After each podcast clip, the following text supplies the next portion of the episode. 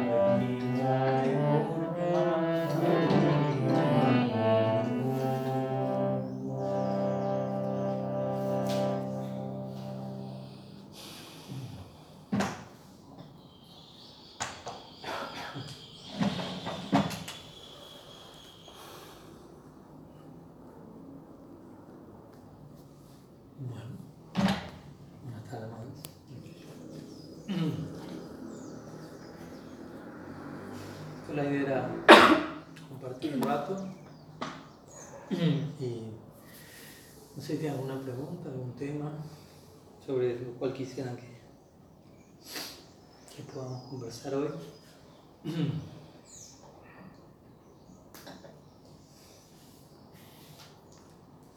Y están llenas de miles de preguntas interesantes, pero la más, la más urgente es la que está ahí, fermentando todo vapor. En buen sentido de la palabra. Hay fermentos sanos también.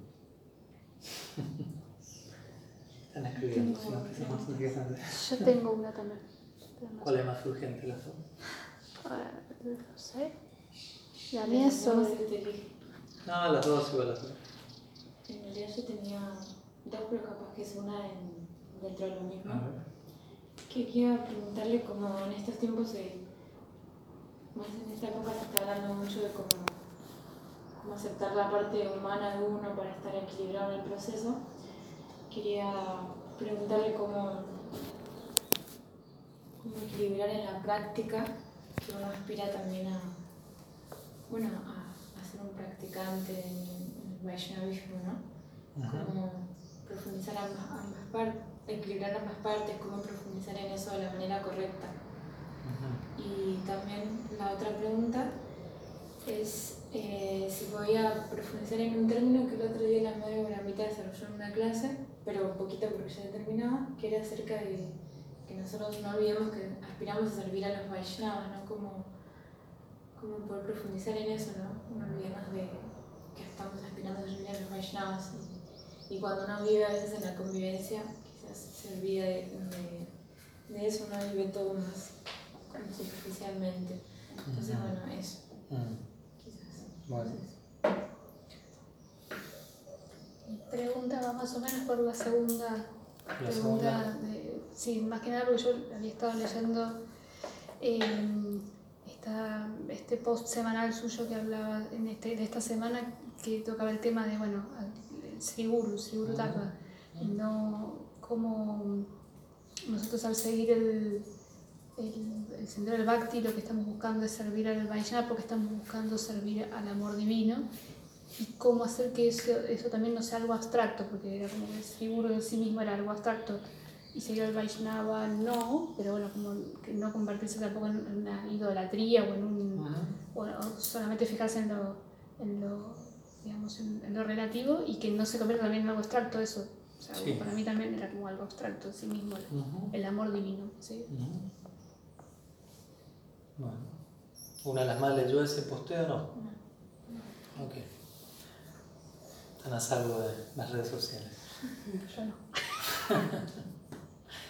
Bueno, entonces sí, está un poco todo relacionado, así que tratamos de, de responder al respecto.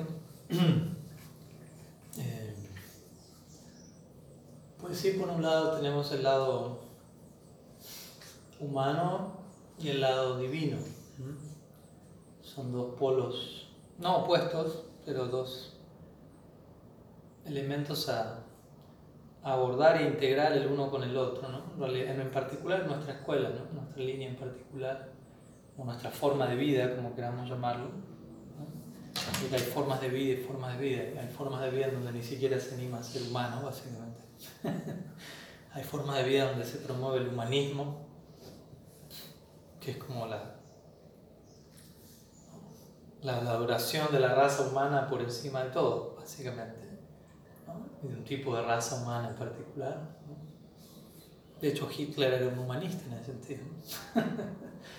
en, su, en su viaje, en su mentalidad, promovía el perfeccionamiento último de la raza humana, lo que él entendía como la raza aria, y que para que esa raza humana se perfeccione había que eliminar todas las demás razas que, que amenacen con esa, ¿no? que puedan amenazar con mezclarse con la raza blanca aria, así que los, blan- los negros, los judíos, los homosexuales, había que liberar el camino para que la raza blanca aria. Es una idea de humanismo particular, no la nuestra. Otras ideas de humanismo también hay ahí, ¿no? que promueven seamos humanos, en un sentido más humano que el de Hitler. Eh, Pero nuestra escuela no, que, no termina ahí. Otras escuelas hablan de volvernos trascendentales. Y en un punto, en ese volvernos trascendentales, una escuela como el Gyan, ¿no? el sendero de Shankaracharya y otros, ¿no? yoga mismo. No por criticarlos, pues son senderos válidos para un- una meta en la trascendencia. Pero de partida nos promueven no, no ponen tanta atención al lado humano de uno, sino que más bien nos hablan de, no sé, si hay emociones, ¿no? las emociones vienen de la mente, hay que controlar la mente, hay que anular todas las emociones. Estos senderos básicamente dicen eso, hay que detener toda la ola emocional, que en un punto es la que lo tiene a uno en problemas en este mundo, ¿no? las emociones mundanas. ¿no? Bhava Sindhu, ¿no? como cantamos siempre en el O mente mundana, Vajahure Mana, Tarojo e Baba Sindhu. ¿No? El océano de ilusión, de, de emociones. ¿no? Samsara es como un, es como un océano de emocionalidad mundana. ¿no? Y las emociones provienen de la mente, la mente que se, tiene que ser controlada. Y para eso en algunos procesos como yoga de Patanjali, el Gyan de Sankaracharya, no hay que dar lugar a las emociones. Hay que ser totalmente objetivo ¿no? y introspectivo y, y, de partida toda una serie de, de, prácticas que para la mayoría de las personas son prácticamente imposibles. ¿no? Por no decir inhumanas para algunos, a algunos les sonará eso. ¿no? Si a alguien yo le digo, o para practicar esto tiene que ser célibe desde, desde el primer día, para una persona eso es inhumano básicamente. Solo siendo célibe puede practicar, ah no, yoga el yoga de Patanjali. Nosotros aquí promovemos Ashtanga en un contexto más amplio, más comercial, pero si uno estrictamente habla que es empieza con Yama y Yama, y uno en esos Yama y Yama, una de las prescripciones es Brahmacharya. Pero si uno promueve Ashtanga Yoga diciendo a la gente, bueno, para a la tiene que ser célibe primero, ¿no? O sea, hay que cerrar la Bull Yoga Studio. Entonces, hay senderos que no son tan cercanos a la experiencia humana tal como la conocemos. Ahora, el Bhakti, que es nuestra escuela, sí es muy cercana a la experiencia humana. Sí nos habla de, que, no hay, que no hay necesidad en un sentido de eliminar nada, ni siquiera nuestras emociones, sino de ver cómo encauzarlas con Krishna en el centro.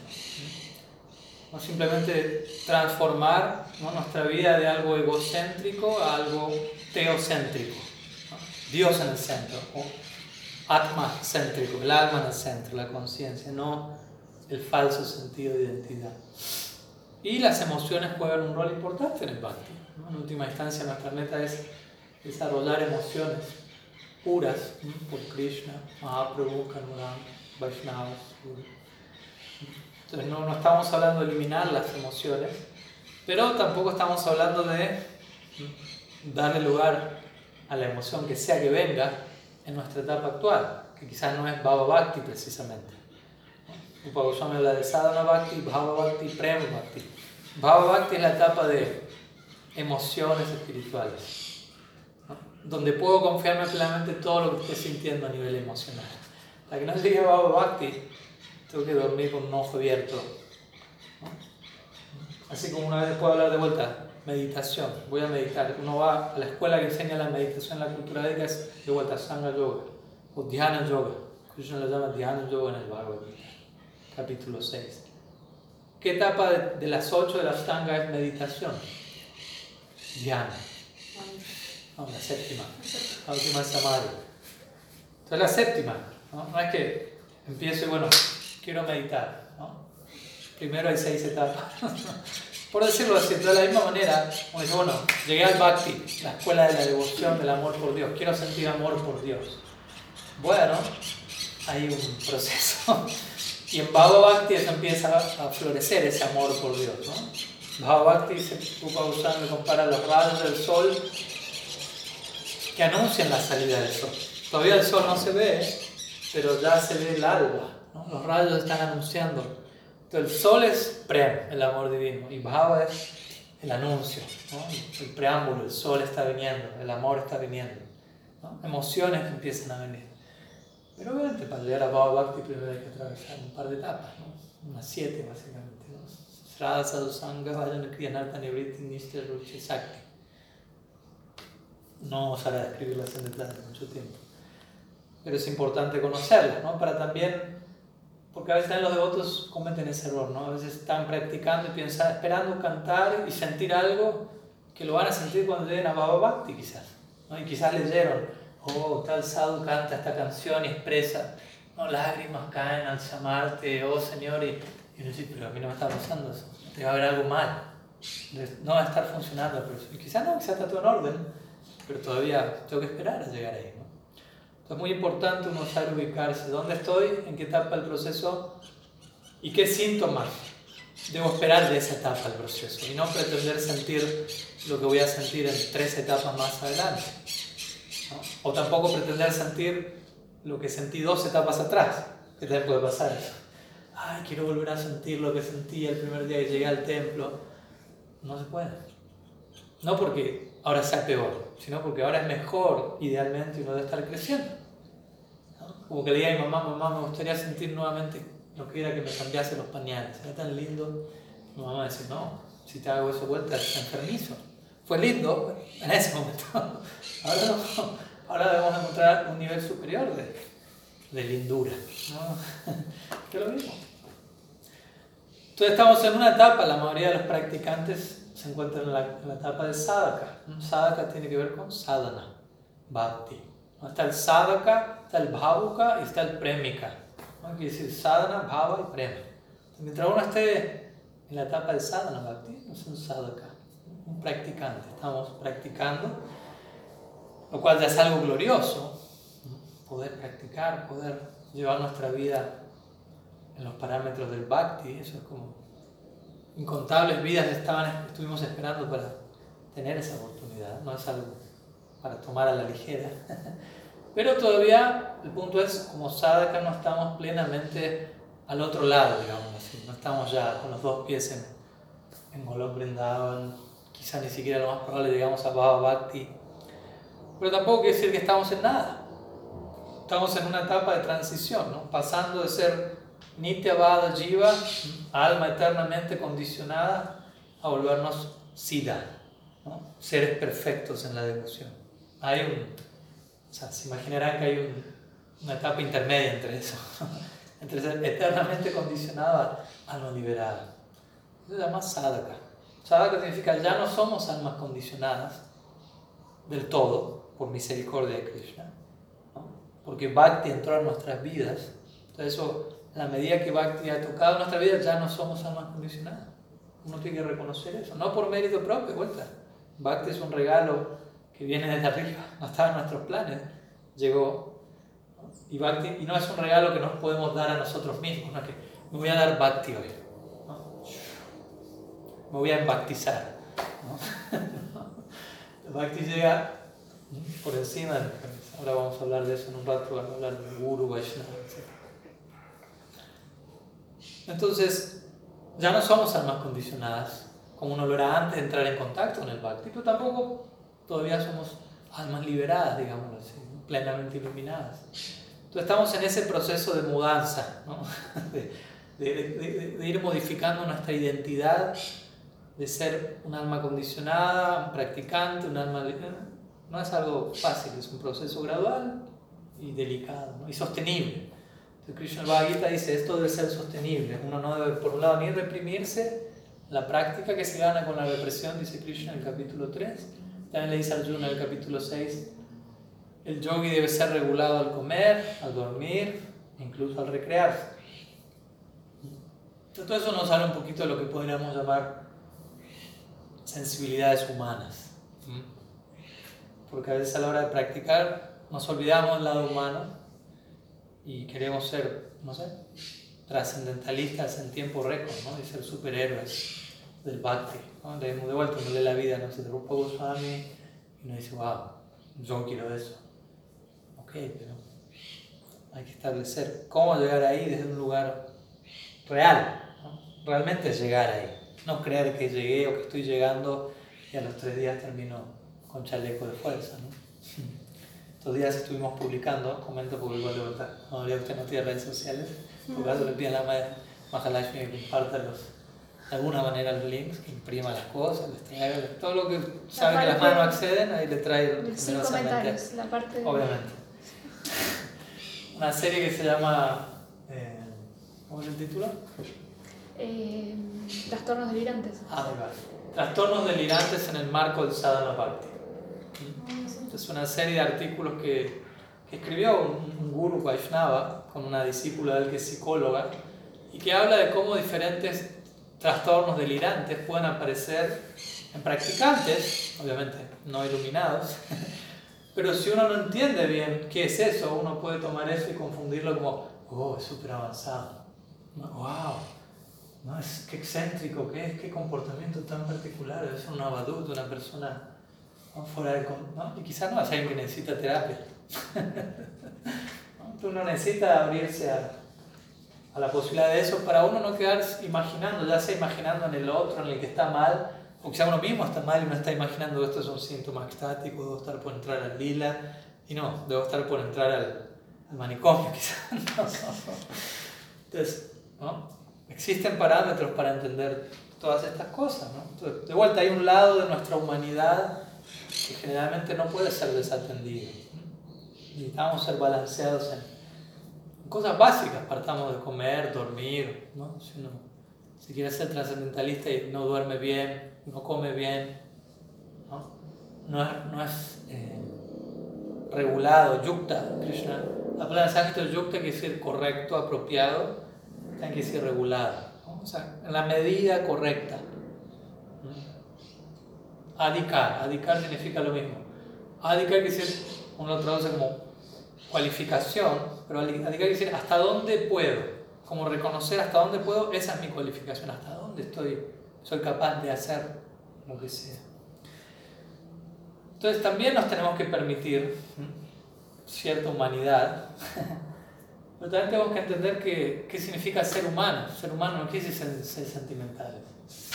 O, ser humano no quiere decir voy a caer en mayo un rato, así soy un poco más humano. porque a veces no entiende eso por ser humano, ¿no? por ser caído, por ser... Porque generalmente la idea que la gente tiene ser humano es, ¿no? Eh, errar es humano, perdonar es divino, algo así, ¿no? De lo humano, errar. Entonces me voy a permitir ser humano para no ser tan fanático. Y cedo a cosas que quizás no debería estar cediendo. Entonces también ser humano, obviamente tiene que ver con a veces uno puede necesitar descomprimir en algo. Entonces, la, la característica de la raza humana, ¿cuál es? Por ejemplo, a diferencia de, la, de las especies animales, vegetales, ¿qué diferencia hay? ¿No? Hay algo acá.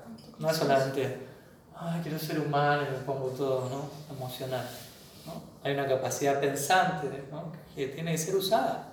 Y eso también quiere decir ser humanos en la práctica. ¿no? También ser humano quiere decir ser sensible, compasivo, pero tengo que usar la cabeza para eso, pues si no me vuelvo sentimental nomás. Sentimental quiere decir, me pongo emocional pero no estoy usando la cabeza. Es fácil ponerse así, no hay, que, hay que pensar mucho. Como dice Siddhartha Purari Maharaj, tiene que usar la cabeza para ablandar el corazón. Y uno no debe permitirse ablandar el corazón sin haber usado la cabeza. Si yo simplemente quiero ser humano, ¿no? ir al corazón, sin haber pasado por mi facultad racional, lo más probable es termino siendo irracional, emocional, sentimental. Y sentimental quiere decir a veces iracundo, violento, fanático, todo eso es sentimental Me dejo llevar por un sentimiento que no lo estoy pensando tanto. ¿Entiendes la idea? Y yo me lo creo y yo lo siento que es real y quiero matar a todos porque no están de acuerdo con lo que yo digo, pero no están pasando por el filtro. Para algo, o sea, para algo tenemos esta parte, ¿no? Si no hubiéramos nacido decapitados, pero por algo tengo una cabeza. y cada cual tendrá su capacidad intelectual. Acá no tiene nada que ver con tener capacidad intelectual, sino con hacer uso de la razón en la medida que uno pueda. El sentido común, como mencionamos Entonces, eso también es ser humano. ¿No? Aclaro eso porque de vuelta a veces, a uno puede pensar ser humano es como más, ay, siento y me dejo llevar. Y, no necesariamente, sino el ser humano es racional, sino uno es un animal, con todo respeto. Si uno le quita al ser humano la facultad racional, díganme ustedes qué diferencia entre un ser humano y un animal.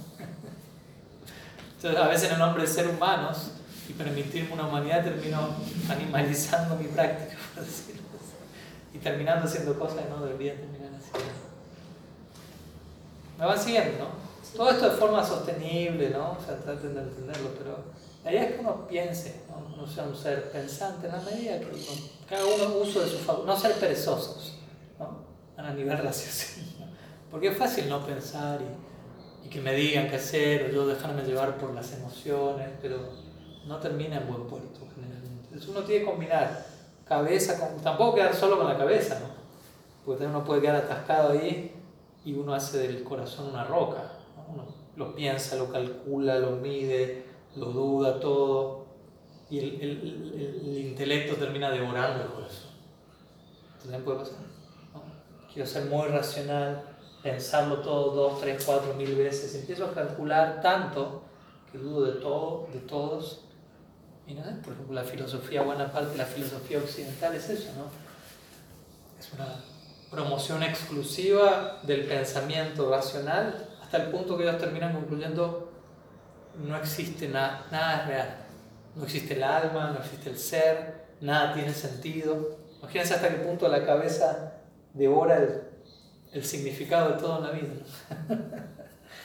Entonces no queremos terminar en eso. Y en la India siempre que se habla de filosofía se habla de algo práctico. ¿no? De hecho, la palabra filosofía en sánscrito es darshan.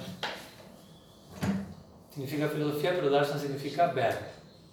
Es decir, una filosofía que me lleva a ver, a, ver a un tipo de visión de las cosas, a una realización que se traduce en una forma de las cosas, no solo una cosa ahí, un titileo intelectual.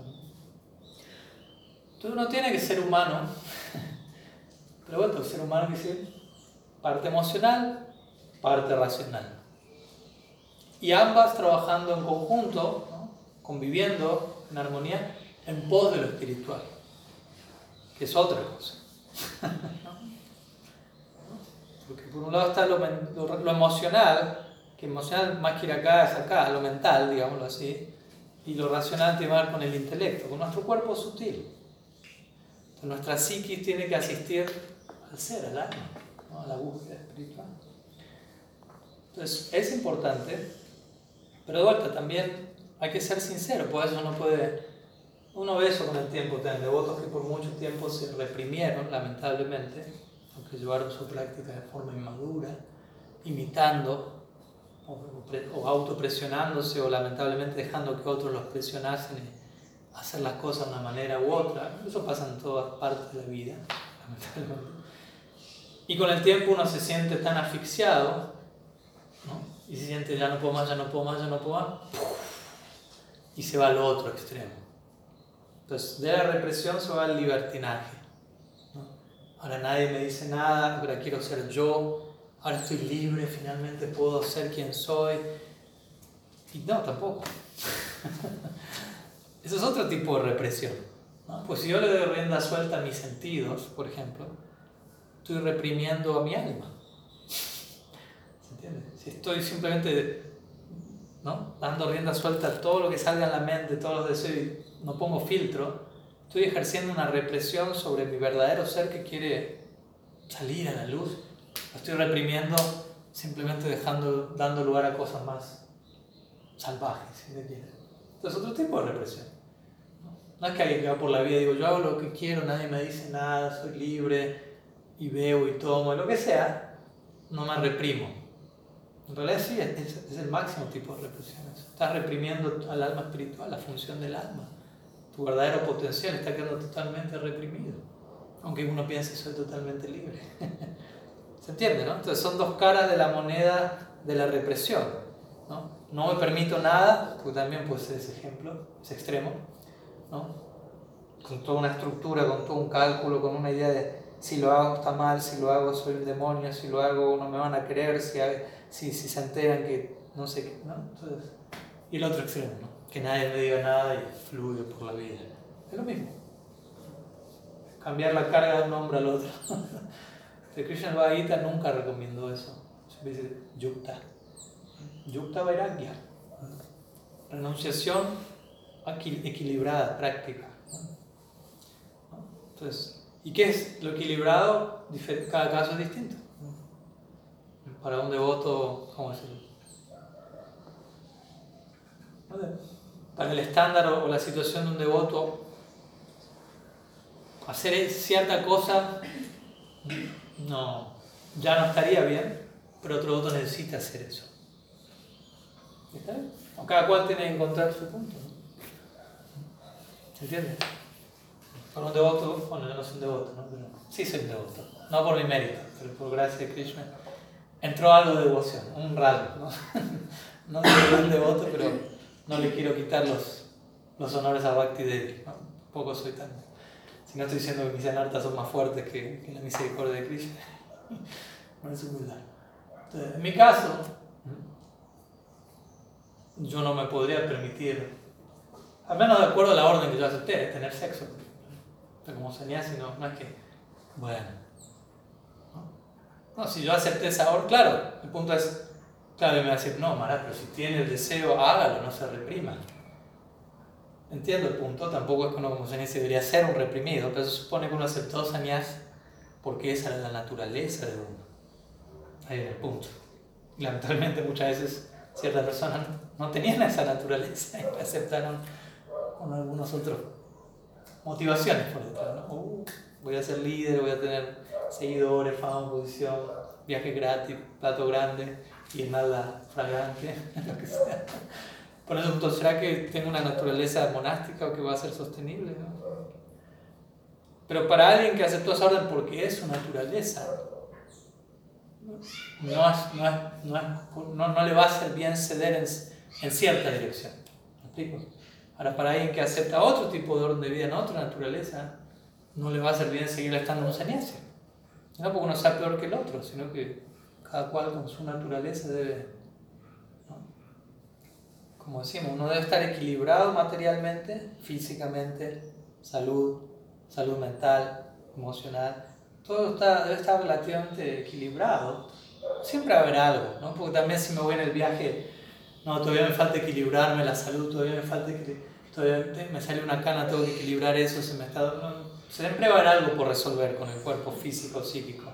Entonces no voy a poder decir, no, no puedo practicar Bhakti porque todavía tengo que, terminar de armonizar mi parte material, nunca va a terminar, siempre va a haber algo ahí. Pero a grosso modo sí, tiene que estar equilibrada. Y sobre esa base, el propósito de eso es, sobre esa base equilibrada, sádvica, Sattva Guna quiere decir balance. Si yo no estoy en Sattva Guna, está difícil que practique.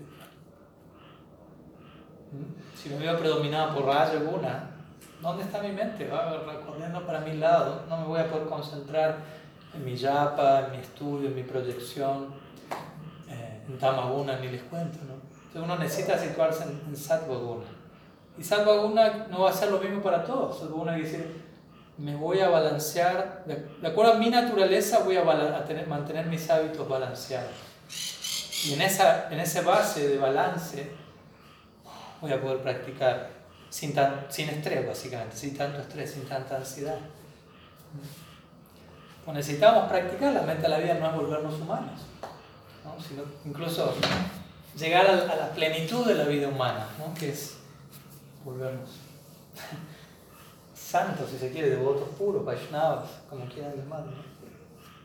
Entonces, y eso tiene que ver con ser humanos igual, pues nosotros hablamos de Krishna, Krishna es Dios, la suprema personalidad de Dios, pero Nara Lila, apareciendo en una forma semejante a la humana, como mostrando, no hay que eliminar la humanidad del todo, más bien hay que divinizar la humanidad.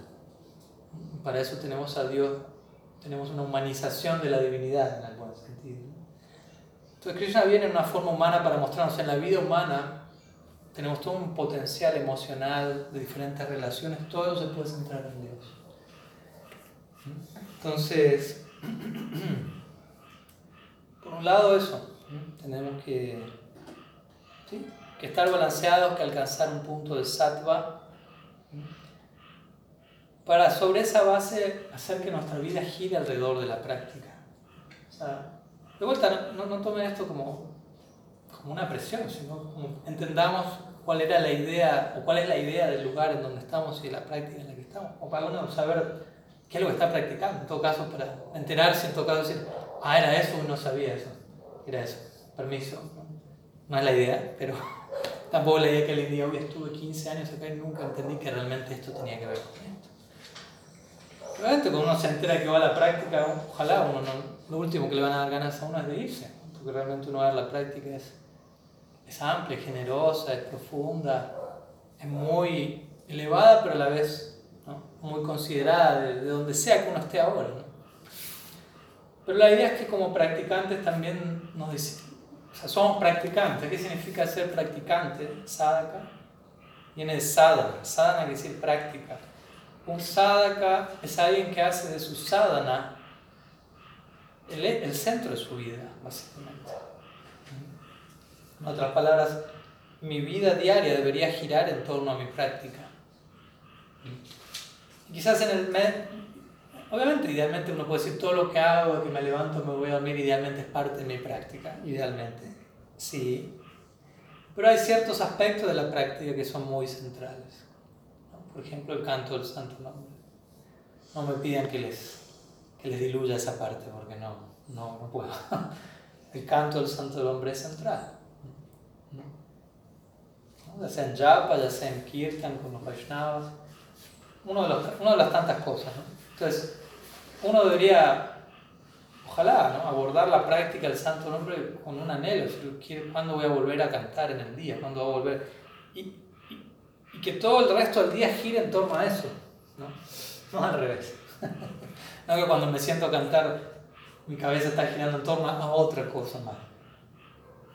Idealmente, de vuelta, al menos en teoría uno sabe para dónde va. De ahí lo vamos trabajando. Pero a uno entender, para uno no engañarse a sí mismo decir, no, eso no es así, no, eso es así. Si soy practicante, quiere decir mi vida gira en torno a mi práctica, si no, no soy practicante. Al menos quiero que sea así. Puedo estar lejos, pero quiero que sea así.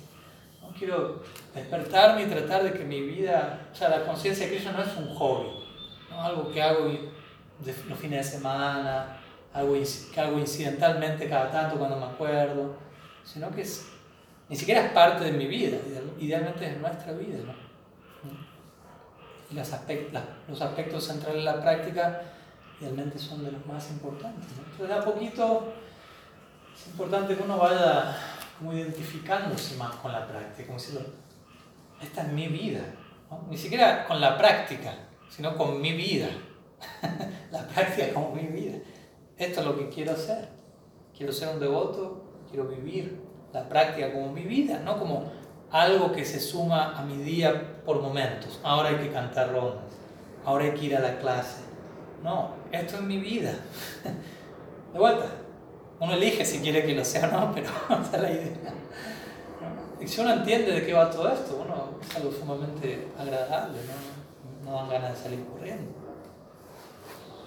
Pero a poco uno tiene que, centrar eso, ¿no? Si uno, si uno ha recibido dicha, por ejemplo, tres, tres veces al día uno se sienta a cantar sus mantras, ¿no? Entonces, por algo está distribuido en esos momentos al día, ¿no? Empiezo el día como para centrarme, de esto va mi vida. Si llego un rato al mediodía, paro todo ¿no? para recordar alrededor de qué gira mi vida, de esto. ¿no? Guru, Gauranga, Radha, Krishna. Termina el día antes de dormir, vuelvo a sentarme y a parar todo. en relación a qué debería girar mi vida, esto. Paro de hacer paro de hacer todo lo que estoy haciendo para sentarme y pensar acerca de qué estoy haciendo. Por decirlo así. Tú no tienes que darse esos momentos para la introspección, ¿no? si no uno puede nomás seguir en, piloto automático y eso no, no, necesariamente va a dar los frutos que la práctica puede dar. ¿no? Tú no tienes que ser inteligente y analizarse cómo estoy practicando. Si yo veo que realmente no estoy esforzándome, por ejemplo, uno está cantando rondas, uno sabe, la mente se va de shopping para aquí, para allá, pero yo tengo que hacer un esfuerzo para que eso no pase. Entonces, ¿qué tanto esfuerzo estoy haciendo? Porque también es fácil, no, sí, la mente se va, bueno, pero estoy haciendo algo para que no se vaya tanto al menos. Porque si podría y no lo hago, esa es mi falda, esa es mi negligencia como practicante. No esperemos sentarnos y algún día ¿no? visualizar a Radha Krishna en Vrindavan, algún día místicamente, sin yo estar haciendo nada hoy para que eso pase. todos los días ¿no? es un trabajo de hormiga. Y uno preguntarse, de vuelta, no de forma paranoica, ¿no? Todo de manera, como digo, sostenible, humana, sensible, pero humana también, pensar. ¿Cómo estoy en mi práctica? ¿Qué tan serio soy? ¿Qué tan en serio me estoy tomando mi mantra? ¿no? Mi nam, mi harinam, ¿no? todo lo que ha llegado a mí, todo ese regalo, Sri Guru que tocó mi puerta, toda esa gracia que, que está llegando. ¿Qué, ¿Qué, tan en serio lo tomo? ¿Es algo serio para mí? ¿Es algo real o es algo en un nivel? pero es más real otras cosas todavía. No paranoico, pero como una evaluación seria, bueno, ¿cómo hago hoy para que mi vida gire un poco más alrededor de, mi práctica que ayer? Y mañana, un poco más, y mañana. Y uno tiene que hacer otras cosas, uno trabaja, uno colecta, uno tiene sus vínculos, relaciones, familia, situaciones, luchas personales, todo eso está ahí. Pero nada de eso debería estar por encima de mi práctica. ¿no? vuelta, mi práctica idealmente es el regalo que llegó a mi vida. ¿No? Y ese regalo viene a transformar mi vida, hacer de mi vida otra vida. Entonces, ¿qué tan en serio estoy tomando eso? De vuelta no para caer en un, océano de depresión y sentirse mal, ¿no? Sí, para animarse y decir, siempre se puede un poco más. Todo eso por un lado, ¿no? Para mí todo eso tiene que ver con ser humano también, ¿no? Porque igual te implica racionar, pensar, también sentir, ¿no? Y reconocer. Y habrá días y días, y habrá periodos y periodos, a veces uno podrá más, a veces uno podrá menos. Todo eso parte de la vida, ¿no? Uno lo entiende, uno lo acepta, pero todo eso no quita lo otro. ¿no? ¿Se entiende? Quizás uno tiene un mes medio nublado y uno se da cuenta, hoy aflojé con algo porque tampoco quiero obligarme a hacer algo presionado porque sé que no lo hago en lugar como que. Pero tampoco quiere decir dejo todo caprichosamente. También me puedo plantear desde dónde puedo retomar la práctica forma más natural. ¿no? Como es el libro de los devotos. ¿no? Si en vez de cantar 16 rondas, solamente contando cuántas faltan para terminar,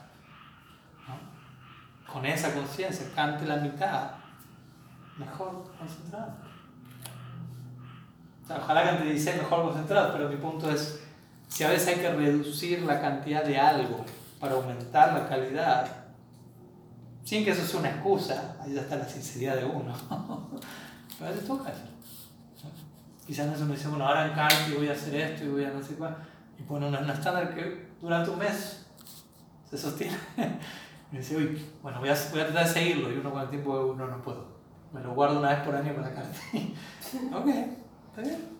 Uno, tuvo un vislumbre de algo que con el tiempo quizás uno lo va a poder sostener más. Pero de vuelta, nada tiene que ser forzado, artificial, pero tampoco decir que no haya que hacer un esfuerzo. Una cosa es algo forzado, otra cosa es que no hago ningún esfuerzo. Al final del día eso uno lo va resolviendo dentro de uno. Pero el punto es eso, uno necesita estar balanceado en sattva como ser humano, pero entender que trato de ser un buen ser humano para volverme un mejor devoto, no por ser un ser humano. Ser ser humano no es la meta de la vida, eso es sattva guna, como mucho. Sigo en este mundo. Comparado a ser una bestia inhumana, ser, ser humano es glorioso. Pero comparado a ser un devoto puro de Krishna, el ser humano es como eh, algo intermedio. Pero la plenitud de la humanidad es el amor. El potencial de la raza humana no solo es que somos racionales, sí, también, pero también que podemos amar, desde el lugar más glorioso y desinteresado posible, como uno ha visto ejemplos de, se ha contado con los dedos de las manos en la historia de la humanidad, pero hay ciertas personas que, ¿no? un San Francisco de Asís, un, la Prabhupada, por decirlo así, ¿no? grandes santos, grandes almas que uno ve, uh, hasta ahí puede llegar la raza humana. Ellos nos están mostrando nuestro potencial. ¿no? Ellos nos están mostrando, en esto te puedes convertir tú también. Ese, es el rol del guru, básicamente. Guru significa mi propio potencial apareciendo delante mío. Así lo define Siddhartha Maharaj. A le preguntó, ¿quién es, ¿qué es el guru? Dijo, es tu propio potencial apareciendo delante, mostrándote, en todo esto te puedes convertir. Ahí ve, ¿no? En un sentido el guru, entramos un poco en el tema guru, Vaishnava, etc. En un sentido el guru es un ser humano, en un sentido. De vuelta. Es un ser humano, sí no, ahora vamos a hablar, pero que nos muestra el máximo potencial de la raza humana. Que cuando uno observa de cerca, de vuelta, a un, no sé, un Bhaktino Thakur, un Prabhupada un Siguru, uno dice, bueno, es humano, pero es más que un humano. Sobrehumano, super, no deja de ser humano, pero a la vez no es inhumano, tampoco es humano, es sobrehumano, superhumano. Pero es humano, la palabra humano sigue, hay una base ahí. Entonces, bueno, las palabras son esta idea del guru, ¿no? O, del Vaishnava también, como preguntaron. El servicio a los Vaishnavas. ¿Qué es servicio al Vaishnava? ¿Qué es servicio al guru? Bueno, hace unos días escribimos algo Después, si puede compárteselo a las madres, porque igual me parece va, va a sumar. Y eso es un punto importante, ¿no? Cuando uno dice guru o el Vaishnava, en un punto son sinónimos, ¿no? Verdadero Vaishnava es un guru, sadhu, sadhu. no tiene que ver con un escalafón o algo, ¿no? Entonces uno dice, bueno, hay que servir al Vaishnava, nuestra tradición se llama Vaishnavismo, quiere decir escuela adorar al Vaishnava. Entonces, ¿qué es el Vaishnava? Es el ser humano, es la persona, el individuo o algo más. Una vez le preguntaron así, le decía el Maharaj, ¿no? El, el guru es... No, pues eso uno escucha, el guru es el representante de Krishna, a veces hay que verlo como Krishna mismo, el guru al mismo tiempo es un devoto de Krishna, uno dice, bueno, ¿qué es? O una vez le preguntaron si le decía, el guru es Vishnu Tattva o Jiva Tattva. Pertenece a la categoría de, de, de alma o de Dios. ¿no? Y si dijo, el guru es Guru Tattva. ¿no? Dijo, no es ni Vishnu Tattva ni Jiva Tattva, es Guru Tattva, es una categoría aparte. Que no es tan fácil de entender, ¿eh? Como uno cree. Quizá uno piensa, ya entendió, ya sé quién es Gurudev y ya... Y quizá, lo más probable si uno piensa, ya sabe, no sabe. Como con varias cosas en la vida que lamentablemente no, ya lo entendí. Próximo, Tattva. Guru Tattva en particular es el más complejo de.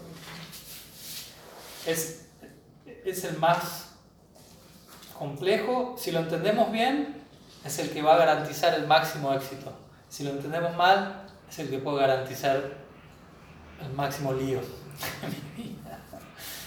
Si yo no comprendo apropiadamente Guru Tattva, puedo volverme justamente, ¿no? Idólatra, fanático, en el nombre de adorar a mi Guru.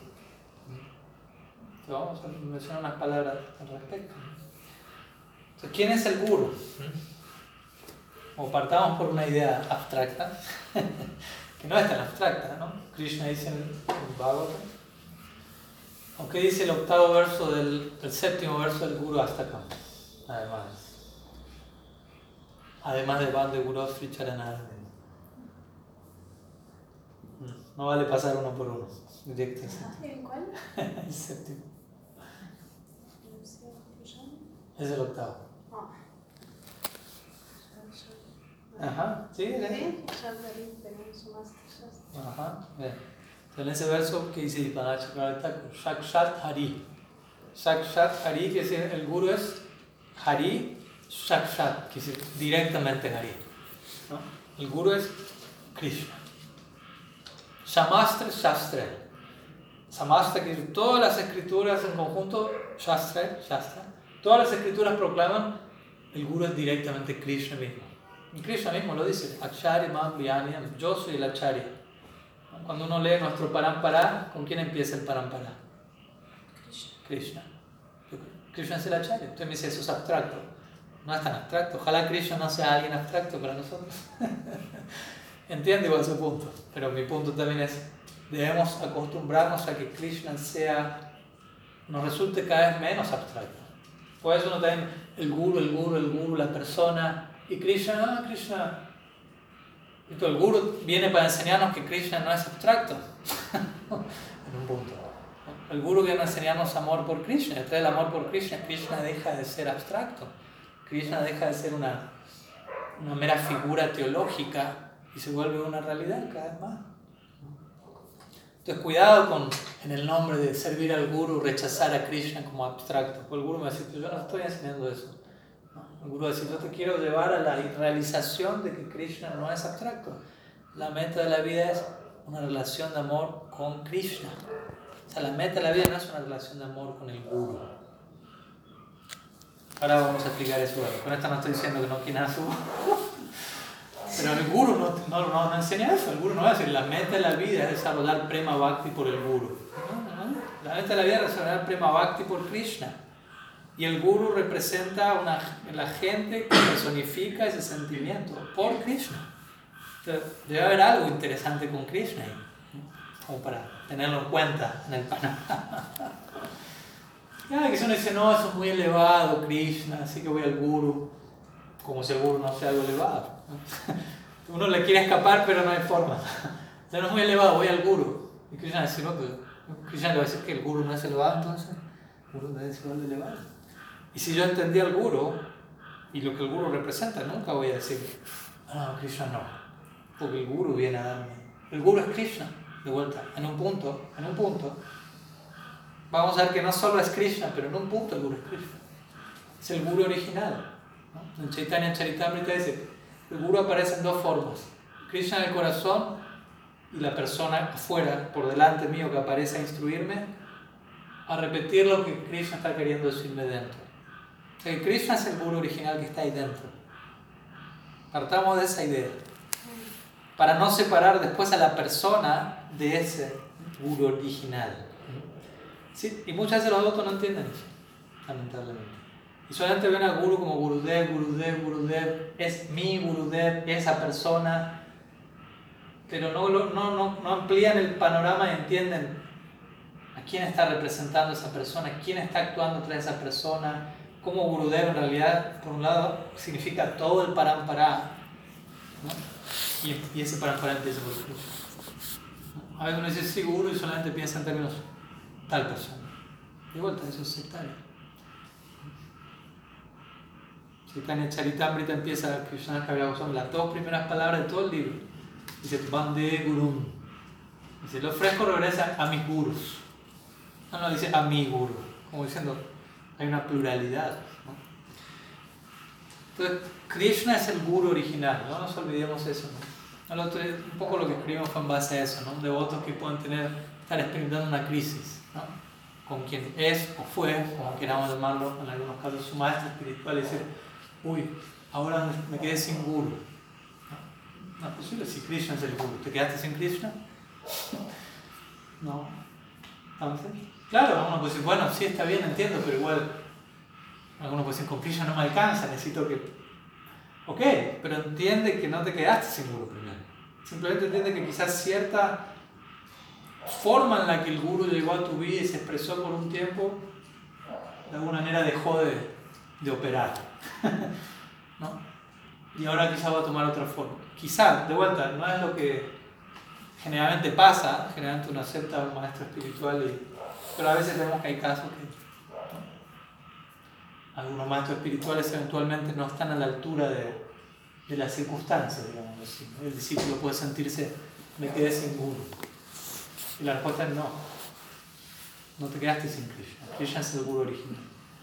Si le oras a Krishna sinceramente, Él eventualmente te va a llevar a la persona. O sea, de vuelta, hay dos aspectos del guru. Krishna ¿no? y el devoto, si se quiere. ¿Se entiende? Entonces, por un lado el guru es Krishna, en este sentido que digo, el guru es Krishna.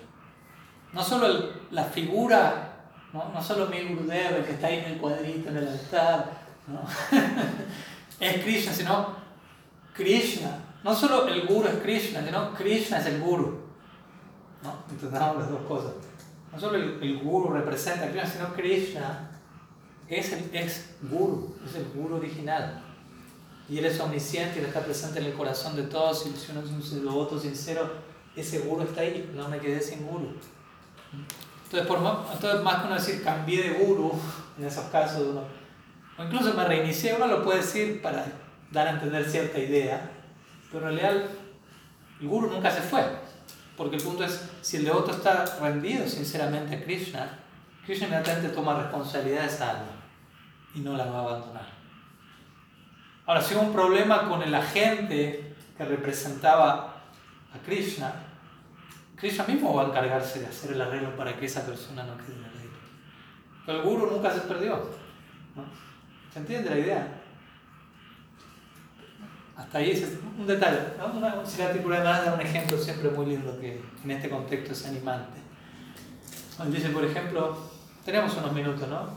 Yo estoy sin reloj, así que es peligroso, pero bueno, está bien. Ocho y medio. Él dice, por ejemplo, da ejemplo a alguien que vende, creo que lo dije una vez el ejemplo, alguien que vende enciclopedias, lo di, lo di en el escrito. Alguien llega a la casa de uno ofreciendo enciclopedia, lo que fuera y uno dice, se la promueve. Oh, interesante, bueno, quiero una. Tú uno le paga y el promotor le dice, bueno, pero es la única enciclopedia que tengo ahora y estoy como promocionándola en, las demás casas. Así que yo me, no se la doy ahora, pero la agencia se la va a traer en unos días. Ah, bueno, Pero el hombre se va y pasan los días, nunca llega la enciclopedia y no cae en cuenta, uy, está falso. Sea, yo puse mi parte, pero del otro lado no pusieron lo que se esperaba. ¿Sí? Entonces, ¿qué va a hacer uno? Busca el teléfono de la agencia y decir, vino tal encargado le pagué la enciclopedia, nunca vino. Entonces la, agencia va a decir, oh, no, esa persona confió en nosotros, invirtió en nosotros y ahora quedó en el aire. No vamos a permitir eso. No vamos a perder el cliente. Vean el ejemplo en un punto, hasta un punto. Entonces, quédese tranquila. Mañana mismo le mandamos a nuestro mejor vendedor ¿no? para, para reponer eso. ¿no? El otro día llega el mejor vendedor de la empresa, no solo con una enciclopedia, con dos juegos de enciclopedia y con unos muffins extras. Como para compensar ¿no? la ansiedad de la persona, ¿se entiende? Entonces, decía, de la misma manera, ¿no? el primer vendedor es comparado a alguien que actuaba como guru y de repente ¿no? se fue, no volvió, y el, el, cliente invirtió algo, su fe, su tiempo, y, no hubo vuelta, y la persona como que llamó a la agencia, ¿no? Guru Tattva, Krishna. y Krishna dice, uy, ¿no? mi devoto quedó en esa situación, voy a compensar su sufrimiento, su dolor, y voy a hacer un arreglo que sea superior para seguir adelante. ¿no? Para uno entender cómo funciona ¿no? esta agencia de Guru Tattva, ¿no? y no limitarlo a, a esa persona, y si esa persona falló, ya no va a ser lo mismo con nadie, si no es con él, no es con nadie. He escuchado a otros decir cosas así. Eso muestra no entiendo bien qué significa guru, el guru tattva. Entonces, por un lado tenemos ese lado, ¿no? El guru es Dios, y obviamente por otro lado tenemos, es un devoto de Krishna que representa un sentimiento por Krishna que yo quiero alcanzar como la meta de mi vida. Recordemos, la meta de la vida es un sentimiento por Krishna muy particular. Con el paso del tiempo el discípulo va a ir descubriendo eso. ¿Cómo quiero servir a Krishna? ¿Cómo me siento atraído a, a servir a Krishna eternamente? ¿En qué relación? Todo eso tiene que pasar en algún momento. Si, si, realmente, si mi guru tiene un sentimiento por Krishna genuino y yo tengo un sentimiento genuino por mi guru, en algún momento voy a, se me va a contagiar el sentimiento que mi guru tiene y eso va a empezar a aparecer en mí también ya sea un guru, diksha guru, puede haber siksha guru más prominente, ustedes saben que eso puede pasar también, cada caso es diferente. Pero el punto es ese, ¿no? Entonces, por otro lado está la figura del guru, el ser humano, llamémoslo así, pero con todo lo que les dije hasta ahora, me imagino que cuando uno vuelve a, hay que servir al Vaishnava, uno va a entender, bueno, ¿qué es el Vaishnava? ¿no? no es el humano ahí, sino la agencia que esa persona está representando. O sea, ¿por qué un Vaishnava es adorable y un no Vaishnava no? ¿Por qué un Bhakta, un devoto, es adorable y un no Bhakta no? Porque el Bhakta posee Bhakti. En realidad yo estoy adorando el Bhakti en esa persona, no a la persona. O sea, no somos adoradores de personas. Entonces, si yo adoro a alguien, especialmente es por el grado de Bhakti que hay presente allí y que esa persona también se permitió en un punto ser invadida por eso. Y si una persona alcanzó la máxima meta del bhakti, voy a adorarla especialmente, porque esa persona me está mostrando el pleno potencial, como decíamos hace un rato, de mi propia vida. E incluso uno puede adorar, puedo adorar, si quiero, a un no devoto, porque tiene potencial para bhakti. Aunque no hay una gota de bhakti todavía, el potencial para bhakti está en todas las jivas. Entonces, uno puede adorar eso igual, es algo venerable, hay potencial para Bhakti. Y si realmente yo adoro el potencial para el Bhakti, voy a tratar de hacer algo para avivar ese potencial para el Bhakti. ¿Qué decir en alguien que eso ya está avivado, que ya no hay una llamita, hay un fuego de Bhakti ahí? Entonces eso es lo que yo adoro en el Vaishnava. No adoro la, no sé, la psicología, los elementos relativos. Eso está ahí acompañando cuando el devoto avanza plenamente, todo se espiritualiza en esa persona. Y ahí sí adoro todo en esa persona. Su cuerpo físico, su cuerpo psíquico. ¿Por qué? Porque el bhakti espiritualizó cada átomo de su ser. Pero a un comienzo hay que uno, tiene que entender, lo principalmente adorable en un bhakti es su bhakti. O sea, si yo no estoy adorando el bhakti de esa persona, lo estoy adorando, estoy adorando su forma humana, estoy siendo un estoy siendo antropocéntrico, ¿no? Estoy adorando la forma humana, antropomorfismo, idolatría, básicamente. Y eso pasa a veces, ¿no? Uno adora al guru, ¿no? O adorar al guru en base a algo relativo, ¿no? Está el famoso artículo de Patti Pragyan Kesar Maharaj, ¿no? que dice uno debe identificar correctamente un Vaishnava. No lo vamos a invocar del todo ahora, pero es muy, muy acertado. ¿no? Y él en pocas palabras lo que dice ahí es, él dice, el Vaishnava puede tener muchas cualidades, pero hay una cualidad central que es la que lo vuelve un Vaishnava. Un Vaishnava puede tener tolerancia, humildad, pero también otras personas pueden tener tolerancia y humildad sin ser Vaishnava. Entonces, ¿qué quisiera adorar un Vaishnava? Bueno, no necesariamente adorar lo que otros también tienen, sino adorar eso único que vuelve a esa persona Vaishnava. Sino, ¿por qué lo adoro a él y a otro no? ¿Me explico? Si, si estoy adorando un Vaishnava por su tolerancia, nada más, entonces también podría adorar, adorar la tolerancia de, de cualquier otra persona. Pero ¿por qué hablamos de Vaishnavismo, de adorar Vaishnava? Porque hay algo en el Vaishnava que es único. Pero eso no es necesariamente dice su tolerancia, sino es su rendición a Krishna, su bhakti. Y todas las demás cualidades que surgen en el contexto del bhakti, tolerancia, etc. Que es un tipo de tolerancia, un tipo de humildad. Pero la cualidad central es Krishna Ika Shananam, diría Krishna Maharaj. Rendición exclusiva a Krishna. Eso es lo que vuelve al Vaishnava Vaishnava. Entonces, si yo cuando digo voy a servir al Vaishnava no veo su rendición, su bhakti, y lo adoro por alguna otra cosa, lo más probable es eso no sea servicio al Vaishnava. De hecho, Krishna Maharaj llega a decir algo muy fuerte. Dice, si cuando yo veo al Vaishnava me inspiro por sus cualidades, como que él es muy tolerante, muy simpático, muy amoroso, pero no aprecio su rendición, él dice, lo más probable estoy gratificando mis sentidos con las cualidades de los Vaishnavas. Ah, él es tan amoroso, me gusta tanto, es tan tolerante, me gratifica. Pero no me veo inspirado en su rendición, que es la que, la que pone todas las demás cualidades en el contexto correcto. No estoy apreciando su rendición a Krishna. Veo otras cualidades solamente como explotándolas para mi propio placer. ¿Puede pasar? Qué lindo que canta. Pero si no ves la rendición a Krishna detrás del, canto, quizás te está gratificando musicalmente. ¿no? Por dar un ejemplo. O sea, ahí es donde uno ve, bueno, servir al Vaishnava no es tan sencillo, no, no es algo, tiene algo sustancial. Para servir al Vaishnava tengo que entender qué es el Vaishnava. Para servir al Bhakta tengo que entender qué vuelve al Bhakta especialmente venerado. Uno siempre escucha que Krishna se parcializa con, con sus devotos. ¿Qué quiere decir eso? Krishna se parcializa con el Bhakti. A eso se refiere. Donde hay Bhakti, Krishna está atraído en ese Krishna es imparcial en, un, en relación a Maya Shakti, a este mundo. La justicia, a este mundo, karma, imparcialidad.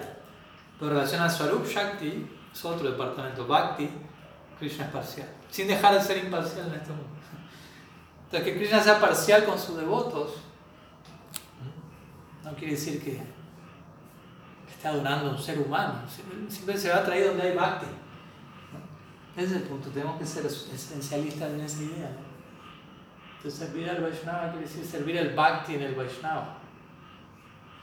Servir lo que vuelve Vaishnava al Vaishnava. Si no, estoy adorando una forma, probablemente estoy haciendo idolatría, probablemente estoy gratificando mis sentidos con las cualidades del otro. Puede pasar. De vuelta, no para que se paranoique nadie pues uno no lo tome a la ligera, ¿no? Tan rápido así como servir al Vaishnava como algo. Sí, ya sé de qué va. O adorar al Guru. Sí, ya sé de qué va. No necesariamente. Como decimos, ¿no? La, la, sustancia que el Guru representa puede, pudo haber venido, llegado a mí en una forma durante una época de mi vida, de repente retirarse y aparecer en otra forma. Yo tengo que tener el ojo o la sensibilidad para capturar eso. Oye, esto desapareció acá bueno, ¿dónde sigue? ¿Dónde sigue Krishna manifestándose? No solo, uy, no, eso se fue, ya está, desapareció todo. ¿no? Quiere decir que nunca entendí muy bien de qué iba la cosa.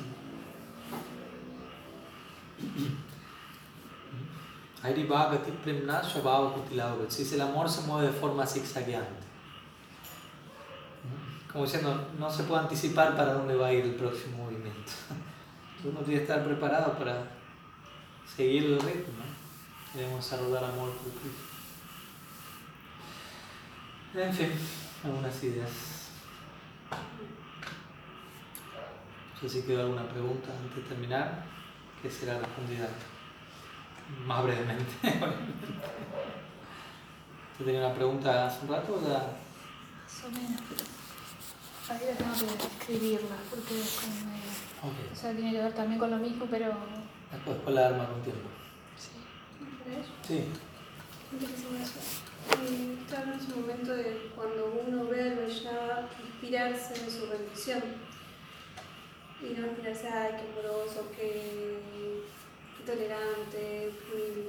No, todo eso también, Sí. pero de- en el contexto de la rendición. o sea, ¿Y qué es en el contexto de la rendición? Bueno, lo que se explica es que básicamente el Vaishnava va a, escribir, va, va a expresar un tipo de humildad, un tipo de tolerancia, debido a que está rendido a Krishna. ¿no? Por ejemplo, vamos a dar un ejemplo, humildad, ¿qué es la humildad en un devoto y qué es la humildad en un no devoto? ¿no? Una, cualidad tan, tan resaltada, la humildad. ¿no? Incluso en este mundo, ¿no? La gente dice vive en un barrio humilde. humilde ahí quiere decir pobre. Pero ser pobre no quiere decir ser humilde. Al menos como nosotros lo entendemos. No, es que porque sea pobre no soy arrogante. O sea, una cosa no quita la otra. ¿no? Por empezar, la idea que a veces la gente tiene de humildad, ¿no? O a veces otra, o, mucha gente ni siquiera valora la humildad en este mundo. ¿no? Ven como algo te van a pasar por encima, baja autoestima, o, o no, quizás alguien entiende la humildad en este mundo como una cualidad, ¿no? como lo contrario a la soberbia. Pero quizás no tanto como una cualidad en sí misma, sino más bien como no ser orgulloso, no ser prepotente, no ser tal cosa, pero ¿qué es ser humilde? ¿Se entiende? Es como yo le diga, ¿qué es ser amoroso? No ser violento. Mm, Sí, pero no hay algo positivo. Ser amoroso es, me explico, ¿no? Entonces, ser humilde no es solamente no ser esto, esto. Ser humilde a veces las personas no tienen bien en claro qué es ser humilde. De vuelta, quizá digan no ser orgulloso, no ser prepotente, no ser, no querer llamar la atención, estar pensando en otros. Ahí empieza a aclarar un poco el panorama. Pero para nosotros humildad, humildad Vaishnava, digamos así, por ejemplo, me gusta, como lo ilustra Prabhupada Bhaktisiddhanta, él diría, humildad es, bueno, lo dice indirectamente, pero es una forma de decirlo. Humildad es aquello que se encuentra ausente en donde existe un espíritu de disfrute. ¿No? En otras palabras, espíritu de disfrute quiere decir veo las cosas no relacionadas con Krishna, sino conmigo. No, eso está ahí para yo disfrutarlo, eso está ahí para yo disfrutarlo. eso- Entonces, ver, moverme en ese espíritu de disfrute implica no ser humilde. Entonces, ser humilde para nosotros implica reconocer que todo está conectado con Krishna. Krishna es el origen y la base de todo, por lo tanto todo tiene el potencial de ser utilizado al servicio de Krishna. Reconocer eso, no solo en teoría, sino actuar en base a eso, es humildad Vaishnava. No solamente decir, ay, soy tan bajo, tan caído, soy, más, soy como un gusano en el excremento. Quizás eso no sea humildad, quizás es un show de, de ego falso. ¿no? Son problemas psi- psicológicos que tengo. ¿no? O quizás sea real, pero hay que estar a la altura de Krishna Kaviraj Goswami para decir esas cosas. Una vez un devoto me decía, ay, Maharaj", una vez le dijo un devoto a un sannyasi, ay, Maharaj, yo soy tan bajo, tan caído. Y- el devoto le dijo, "Prabhu, ya sabemos todos eso, cuenta algo nuevo. Y el devoto se puso, ¿no? Como que se le salió el... ¿No? El devoto le dijo eso para mostrarle, usted dice, no, soy tan bajo. Y dice, ya sabemos eso, cuenta algo nuevo. Y el devoto se- dio cuenta, uy, no, no me siento tan humilde en realidad. ¿no? Como diciendo, yo puedo decir soy bajo y caído, pero nadie más lo puede decir, ¿eh? Y dice, es un. Entonces, humildad Vaishnava es en, en- en en un, como ven, ¿no? Es, es humildad, pero de vuelta humildad no siempre es, ah, es un caído. La humildad puede tomar, ser tomar una postura firme y fuerte para establecer que todo pertenece a Krishna. Prabhupada Bhaktisiddhanta tenía su humor, ¿no? Guerra totalitaria contra la ilusión, en el sentido de ¿no? In- iluminar al mundo de cuál es la conexión de todo con, con Dios, con su fuente. Y para presentar el mensaje, muchas veces se comportaba de forma audaz, ¿no? fuerte. Y uno podía decir, este tipo, ¿quién se cree que es? Pero él lo estaba haciendo desde un lugar humilde, porque él entendía, todo está conectado con Krishna y ustedes que me están escuchando en la audiencia, que se están oponiendo a mí, también están conectados. Prabhupada mismo, cuando él partió del mundo, dijo, ¿no? yo a veces tratando de, entregar este mensaje, hablé fuerte muchas veces de otras personas, pido perdón por eso, pero algún día van a entender que no era en contra de ellos, simplemente los quería ayudar a, conectarlos con Krishna, algún día entenderán. Pero externamente parecía, uy, a veces se expresaba fuerte. Pero desde dónde lo hacía, de un lugar perfectamente humilde, reconociendo todo está li- ligado con Krishna. De vuelta, es humildad en el marco, en el contexto de la rendición a Krishna. Alguien que no está rendido a Krishna no va a poder expresar esa humildad. Y así todas las demás cualidades. Por eso estas famosas 26 cualidades del devoto que se mencionan en el Chaitanya Charitamrita. Se dice la más importante es Krishna Ika Sharanam. Hay una que es el Swarup Lakshan, que es la, la, que da- la, la cualidad central, y las otras 25 son Tatasta Lakshan, que es las cualidades que surgen porque esté esa primera cualidad. ¿no? El Swarup Lakshan es Krishna Ika Sharanam. Rendición exclusiva a Krishna que uno ahí ve, rendición exclusiva a Krishna implica que todas las demás cualidades van a salir. si no, hay algo que esa rendición está medio rara. Yo digo estoy rendido exclusivamente a Krishna, pero uno no ve humildad, tolerancia, compasión, me dice, ¿qué rendición es esa? Obviamente hay niveles de todo eso, pero, pero la idea es esa, ¿no? Como dice este verso del Bhagavatam, Yashasti Bhaktir Bhagavati Kinchana Samasite Gura Haro Bhaktasya Kuto. Ah, Bueno, hay que repasar los versos. No aprende versos, hay que repasarlos si no se. Pero básicamente lo que dice ahí es: un, alguien que tiene devoción por Krishna posee todas las demás buenas cualidades que pueden existir. ¿No? ¿Puedes repetir eso? alguien que tiene devoción por Krishna, que como decimos, esta rendición exclusiva, todas las demás cualidades, ¿no? el verso dice Samasate Sura, presentes en los devas, dice, ¿no? los devas en el sentido, los devas son las personas más piadosas y más sádvicas del universo. ¿No? Separemos a los, olvidémonos los devotos por un momento, todas las personas, los devas son las personas más, a veces se portan un poco raro, Indra sobre todo, pero otra cosa. En general un deva es alguien muy sádvico, muy virtuoso, lleno de cualidades. El Bhagavatam muchas veces dice esto, ¿no? Aquel que tiene devoción tiene todas las cualidades de los semidioses y más. ¿no? Como diciendo, todas las demás cualidades vienen en alguien que tiene bhakti. Entonces, por eso más que concentrarnos en ser tolerantes, humildes, separados del bhakti, tratemos de concentrarnos en ser devotos, entendiendo que ser devotos implica todo lo demás. No tratemos de ser tolerantes separados de ser devotos. Tratemos de ser devotos correctamente y entendamos, ah, eso implica ser tolerante. Pero de determinada forma, como dije hace un rato, voy a tratar de ser humilde, pero de un tipo de humildad. ¿no?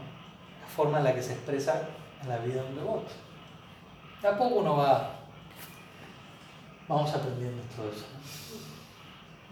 Hay mucho que aprender. sí, no se me desanimen, nunca van a quedar desocupados, no hay lugar para la desocupación, la conciencia de Krishna, siempre hay trabajo por delante. Esa es nuestra fortuna. Bueno, algunas ideas como para procesar. Muchas gracias por estar, por su tiempo, preguntas, trabajo diario, práctica. Ojalá que algo sea avivado ahí la, la llamita hasta que se vuelva incendio forestal.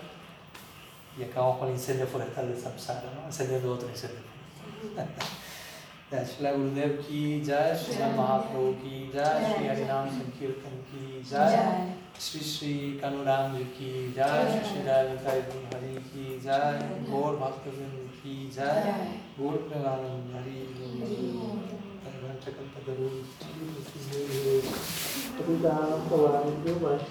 नमो नमः Vienen de aquí. Y-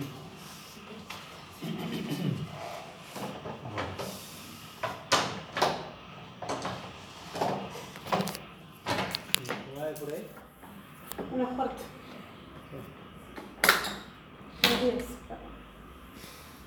Rápido.